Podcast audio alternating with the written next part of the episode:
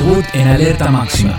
Vecinos y vecinas, pobladores rurales, asambleas regionales y el movimiento del No a la Mina se declaran en alerta máxima por la amenaza de la zonificación del proyecto Navidad en la meseta provincial chubutense. Instalar la mega minería radiactiva y metalífera es una jugada que desde hace varios años el gobierno provincial y el creciente lobby en Chubut han querido impulsar. La palabra zonificación se hizo presente en 2012 cuando el entonces gobernador del Frente para la Victoria, Martín Bussi, intentó lanzar sin éxito un marco regulatorio minero hidrocarburífero para llevar adelante la explotación.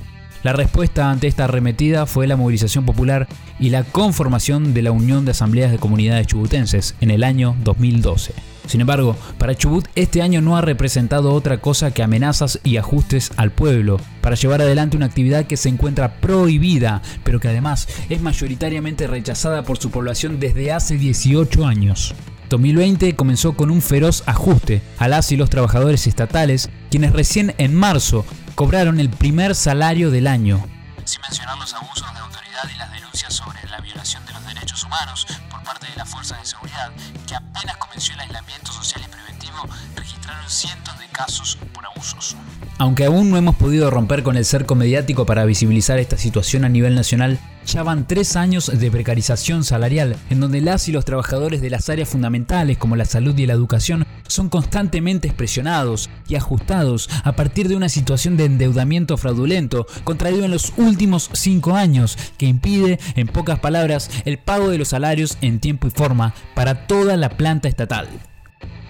A raíz de esta situación se pretendió instalar una estrategia minuciosa que tiene como principal medio el ahorque económico, que resumidamente pretende generar la ilusión discursiva y mediática de que la mega minería es la única salida a la crisis que el mismo gobierno generó. Este intento está rotundamente respaldado por el gobierno nacional, quien el pasado 3 de agosto publicó en el boletín oficial la resolución 47-2020. El artículo 1 establece Apruébese la planificación de la Secretaría de Minería del Ministerio del Desarrollo Productivo para el Plan Estratégico para el Desarrollo Minero Argentino, con el propósito de consolidar a la actividad minera en el desarrollo productivo nacional. La intención es trabajar en un modelo minero ya conocido en la región, pero con proyección hacia los próximos 30 años. Pero realmente este modelo no trae nada nuevo consigo sino que apela a recursos discursivos para intentar disfrazar de soberano un modelo que solamente saquea y despoja. Para dar un ejemplo, este nuevo modelo anuncia una rigurosa presencia estatal en la explotación, garantizando los controles correspondientes y el menor impacto ambiental posible. Algo que recae en un eslogan vacío de una minería sustentable, que más bien resulta un oximorón. Pero bien sabemos que entre los funcionarios que impulsan esta política se encuentra el actual secretario de Minería de la Nación, Alberto Hensel, quien es muy conocido en San Juan, donde fue Ministerio de Minería y también un negador serial de los impactos de la Barrick Gold en la provincia, incluyendo el derrame de 2015. Por otro lado, el supuesto apoyo académico nos resulta algo contradictorio, más si tenemos en cuenta un comunicado publicado por parte de investigadores del CONICET y la UBA en el mes de febrero, donde expresaron claramente que la minería no tiene posibilidades de ser sustentable. Y si esto no es así, ¿por qué no realizan este tipo de explotación en los países que justamente son los inversores de esta matriz? ¿No será que está prohibido? Además de que no están dispuestos a pagar el costo ambiental y social que el extractivismo acarrea. Está claro que quienes más se benefician de la mega minería son aquellos capitales especulativos que cuentan con reservas de oro, plata, uranio, cobre, aluminio como sinónimo de seguridad financiera y especulativas. Lugares o países que se encargan de industrializar la materia prima y sacar el mayor provecho de la misma, contrariamente a lo que sucede con los territorios en donde se extraen dichos bienes a costa de la salud, de las comunidades, de su acceso al agua y del desarrollo de las economías regionales o alternativas. Pese a toda esta situación, el momento de alerta máxima se vivió el pasado 5 de noviembre, cuando se llevó a cabo la Mesa Nacional de Minería, convocada por sectores empresariales y gubernamentales funcionales a los intereses transnacionales. Realmente, no encuentro palabras para definir la actitud de entreguismo con la que se manifestó en aquella conferencia el gobernador de Chubut, Mariano Orsioni. Por eso, les propongo a ustedes sobre todo cuando estaba queriendo impulsar su carrera como diputado, allá por el año 2017. Primero un agradecimiento eh, para todos por permitirnos participar a la provincia del Chubut en el lanzamiento del Plan Estratégico para el Desarrollo Minero Argentino. Yo acá quiero hacer, ser muy breve, pero quiero destacar la participación del ministro Culfas y del secretario Genset desde el primer momento en que hemos tomado la decisión de dar una discusión muy postergada a nuestra querida provincia, buscando desde ya el desarrollo, buscando la inclusión, buscando la inclusión de las zonas más postergadas de nuestra provincia. Ustedes saben que es una provincia muy vasta, muy, con muchas distancias. Tenemos bien en claro que nosotros nuestra querida provincia estamos buscando incorporar nuevas matrices productivas. Nuestra provincia es muy rica en cuanto a recursos naturales. Así lo venimos demostrando desde el año 1907 con el descubrimiento del petróleo. Y hoy tenemos la oportunidad histórica de aportar para la República Argentina y para que nuestra provincia salga de la postergación que estamos teniendo en zonas muy distantes, como por ejemplo en la zona de la meseta. Ahí tenemos un proyecto muy importante en el cual estamos yendo por una zonificación y somos un convencido, somos convencidos de que estamos dando por primera vez una discusión, como bien lo dijo Alberto, como bien lo dijo el ministro Culfas, con un sustento académico, tecnológico y de ciencia que nos va a permitir salir de esa discusión del sí o el no para poder dar la discusión una vez por todas de cómo hacer la minería.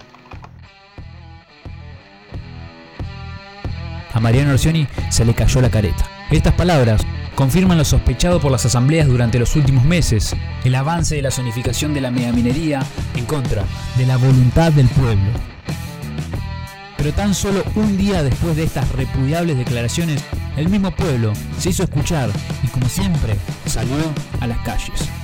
Este es el testimonio de Romina Krebs, vecina de Rawson y Playa Unión, quienes comentó cómo fue la jornada de movilizaciones el pasado 6 de noviembre. Este, nos reunimos a las once y media de la mañana en la Casa de Gobierno porque ayer se impulsó una mesa nacional minera para promover el desarrollo de la minería. Este, y Arcioni, el gobernador de la provincia, salió a decir que, él está a favor de la minería con controles y del desarrollo sustentable. Este, y de la zonificación, porque nada, esto que prevé la zonificación es que puedan decidir eh, por zonas en la provincia. Pero bueno, nosotros bien sabemos que tenemos un solo río, hay un solo cauce de agua en todo el territorio, por lo que si se contaminan en la mitad, se contamina todo. La cordillera también salió, con una bicicleteada y una caravana de autos como nos comenta en este momento Cristina Agüero. A partir de los dichos del gobernador en la mesa, en la mesa minera, nacional minera, bueno, los vecinos salimos nuevamente a la calle, hubo una convocatoria espontánea a juntarnos para, para expresarnos nuevamente. Hace 18 años que Chubut ya dijo no y lo venimos sosteniendo año a año, mes a mes en todas las marchas y bueno, en todas las convocatorias que se hacen.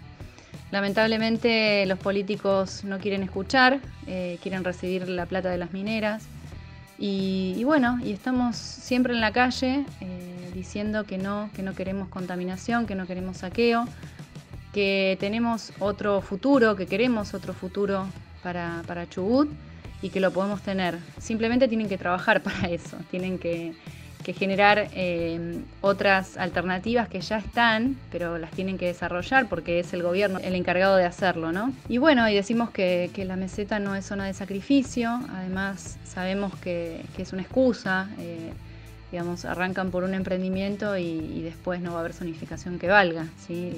las empresas transnacionales se hacen, se hacen dueñas del territorio y eso lo tenemos muy claro.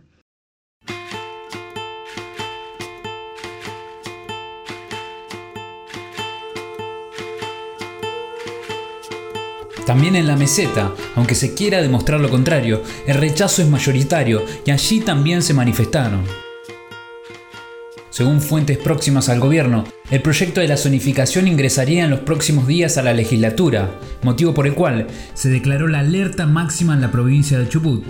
Donde justamente se respira cada vez más un aire tenso y revolucionario, en el que el pueblo saldrá a la calle en lo que será una poblada histórica, tal y como sucedió en Mendoza hace casi un año. Aún restan seis sesiones legislativas para el 2020, en la que la clase dirigente deberá elegir o está con el pueblo o está en su contra. Según las mismas fuentes cercanas al gobierno, la zonificación entraría en alguna de estas sesiones. Particularmente, las últimas dos sesiones son el 3 y el 10 de diciembre. Allí el pueblo estará para confirmar, una vez más, que la Navidad no tiene ni tendrá nunca licencia social. Informó Yago Miggins.